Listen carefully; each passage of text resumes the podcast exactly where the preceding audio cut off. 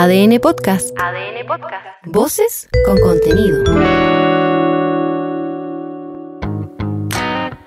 Hola, soy Leo Honores y te invito a hacer una pausa necesaria para conocer los temas que están marcando la agenda hoy. Vaya semana. Tuvimos rupturas, pérdidas de puntos, de entrenador, escándalos de corrupción. Una locura. Bájeme la música. Si hay algo para lo que somos buenos en la copia feliz del Edén, es para perder. Perdemos estribos, vergüenza, las llaves y entrenadores de fútbol. Lo mejor es despedirnos. Yo creo que ustedes quieren que terminemos porque esto no da para más. Esa es la verdad. No da para más en buen chileno. Buenas noches y le pedimos perdón en nombre del fútbol chileno por el papelón que hemos visto. La lección que nos dieron los panamericanos de que el balón-pie parece que no es nuestro deporte duró poco. A ver si ahora nos convencemos y vamos de una a otros en donde el ganar no sea tan esquivo. Estamos quedando eliminados al mundial. Bueno, Berizzo se aburrió. No va más. Entre las críticas que venían de todos lados y los resultados que no ayudaban en nada, no vio una salida, no vio otra que despedirse apenas terminó el partido con Paraguay. He hablado recién con el presidente de, de la federación y le he manifestado mi deseo de, de dejar el cargo. Los resultados no han sido los esperados y es digno reconocer que cuando la cosa no funciona uno debe saber reconocerlo. Agradecerle fundamentalmente a los jugadores que se han comprometido en este proceso y desearles la mayor de la suerte. Creo sinceramente de que las chances de clasificar existen y están intactas. En el equipo, claro que quedaron descolocados. Si más que mal, en cosa de días hay otro partido importante. Sin entrenador. Y las posibilidades de lograr la clasificación es más difícil que verle la sombra al viento. Esa fue una agrandada, ¿no? Ah, sí, fue una agrandada. Está buena esa, pero no es mía. Es de una banda uruguaya, el Cuarteto de Nos. Te paso el dato. Anotamos tu dato, Leo. En el camarín, el Pitbull, Gary Medel, dijo un par de verdades. Sí, por la manera como lo tratan, como lo tratan, eh, está habiendo un proceso ahora de un recambio, lo que todos querían, ahora no sé cuántos jugadores nuevos habían, estaba dando de buena forma, pero hay que esperar un poquito también, no es de un día para otro. Y nada, no lo dejaron trabajar tranquilo, yo creo que por eso también se cansó.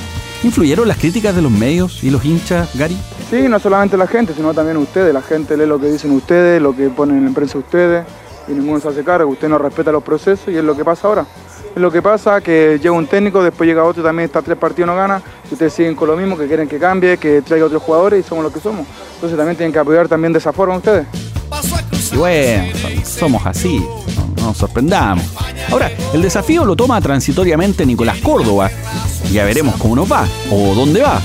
Aunque también, ¿quién es? Pobre fútbol, weón. ¿Por qué será que somos tan copuchentos? Cuando Panchito te dice, oye, te voy a llamar para saber del fútbol, mentira, si Copuchento quiere saber de otras cosas, pues bueno. La vida privada pareciera ser la fuente de la eterna juventud. Siempre. Es rejuvenerse, weón. Rejuve- es rejuvenerse porque. Ahora, en el caso de los presidentes, al menos por aquí, es un terreno a ratos inexplorado. Pareciera ser que los jefes de Estado por estos lares son o eran asexuados. Porque, ¿alguien pensó en la vida privada o íntima de Don Pato o de Don Lalo? A Verónica Michel la cuestionaron un poco los trolls, pero porque llegó a la moneda soltera. Además, el machismo campeaba cuando tuvimos la primera mujer presidenta. Luego con Miguel Sebastián ¿Qué pasó? no, en realidad, para que, pa' saquemos esas imágenes mentales mejor. Pero con el presidente Boric se reeditó este interés, aunque en realidad vino de la mano de un diputado, uno solo. Sin mencionar al parlamentario y desde su gira en Estados Unidos, el presidente Boric dijo agradecer la preocupación en torno al tema, pero dijo que igual él tiene la mejor escolta posible respecto de la seguridad, que era el tema que se había planteado, y además hizo un llamado a respetar la vida privada.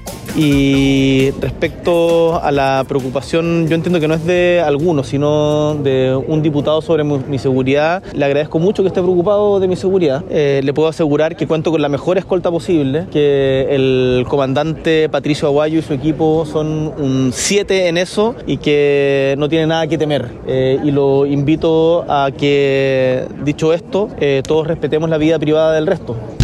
El presidente dijo que hubiera preferido vivir el proceso de separación con Irina Caramanos en privado, aunque en vista de que se instaló el asunto como un tema público, tomó el camino directo de aclarar y eliminar cualquier posibilidad de ruido.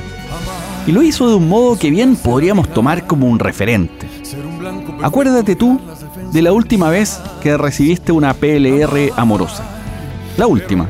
La última, sí, con la que terminaste con el corazón en un cenicero. El tema de seducción, de verdad que me, me tengo fe. Al menos mis reflexiones en ese momento no estaban a la altura de Neruda, po. aunque sí podía escribir los versos más tristes esa noche. No, estoy triste. Pero al chileno, cuando le da pena, nos da sed y nos da por ponernos a llamar por teléfono. ¿Aló? ¿Sí? ¿Me escucha? Ahí todo se jode. Así que ya sabemos, tenemos un nuevo estándar, tanto para visitas como para cortes. Ha nacido la presidencial. Hay que destacar eso sí la madurez emocional del precio, porque esa gestión, esa sí que no es fácil. Qué entretenido hablar contigo.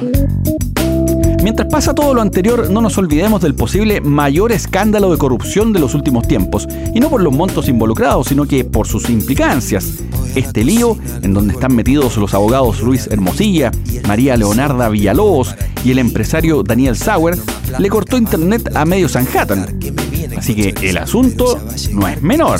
Tenemos imputados, allanamientos, investigaciones en curso, todo, pero todo lo necesario para un gran guion. Solo que esto es real. El asunto es grave, tremendamente grave. Y no solo eso, sino que también rasca. No es digno de gente linda, chilenos de verdad. Aquí ha quedado demostrado lo que es el chileno. Pero sin perder el hilo, aquí se aplicó el manual de comunicaciones más viejo que hay. Confunde y vencerás. Entonces creen que somos giles. Algo así, ¿o no? Juan Pablo Hermosilla.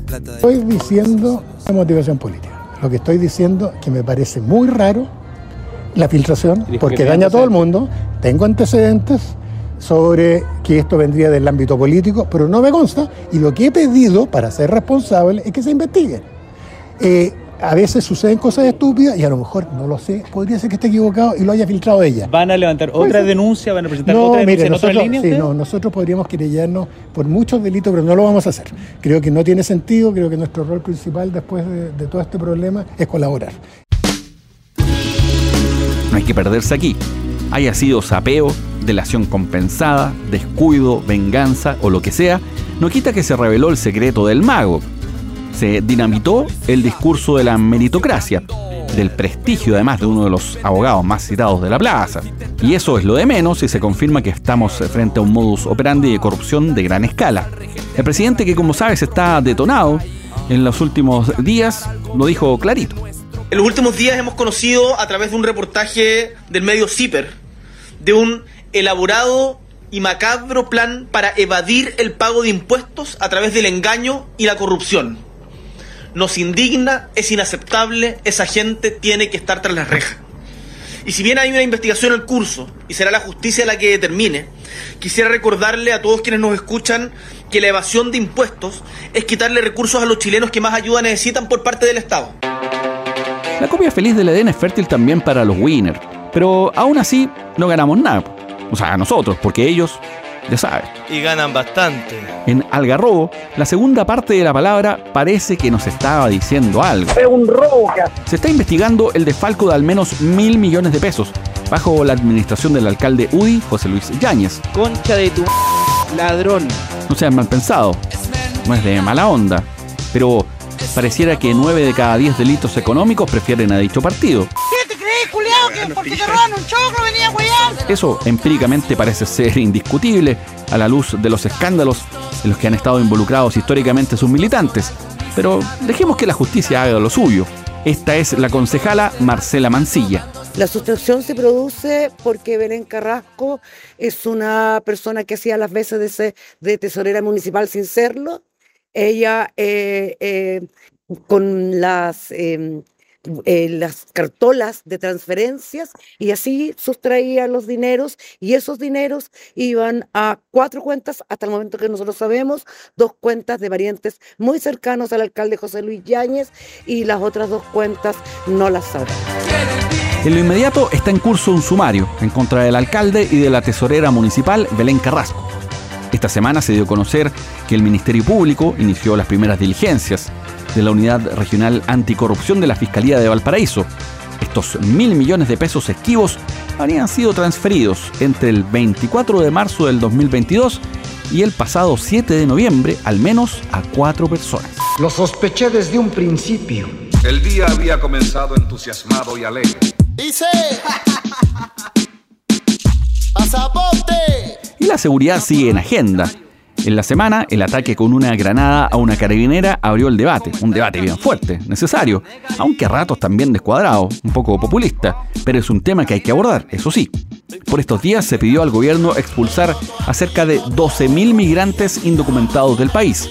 Se condicionó esto incluso a la posibilidad de una acusación constitucional en contra de la ministra del Interior. Se planteó la posibilidad de un estado de excepción en la región metropolitana. No, ¿en serio? Y no solo eso, sino que incluso en todo el territorio nacional.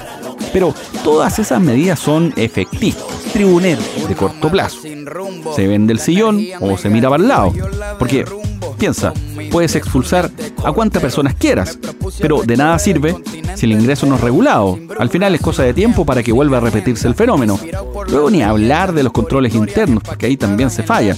Entonces, bueno, si vamos a hacer las cosas, hagámoslas en serio. Sí, Pero en la semana que comienza volveremos sobre este tema, porque tú sabes, somos buenos además de copuchentos para volver sobre las cosas, el no resolver. Esa es una especie de TOC, el tropezar con las mismas piedras, dejar asuntos pendientes.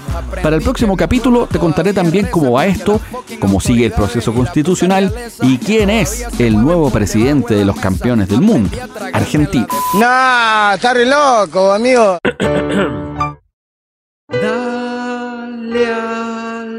Si te reíste, si te enchuchaste, si quedaste plop con este capítulo, tienes que saber que no es gratis. O sea, sí, pero si quieres, podemos buscar un arreglo, un cariñito, un favor inocentón. Ojo que esto cuesta plata. Dale like en Spotify, comenta qué te pareció. Si no te gustó, tú sabes, dale, coméntalo. Qué bueno que comenten tanto. Así mantenemos al algoritmo feliz y contento. Ay, no sabéis lo contento que estoy. Tú sabes, una mano lava la otra. Y las dos lavan la raja. Soy Leo Honores y esta fue una pausa necesaria. Ya sabes cómo va el día. Comparte este capítulo o escucha los anteriores en adn.cl, sección podcast, en podiumpodcast.com o donde escuches tus podcasts.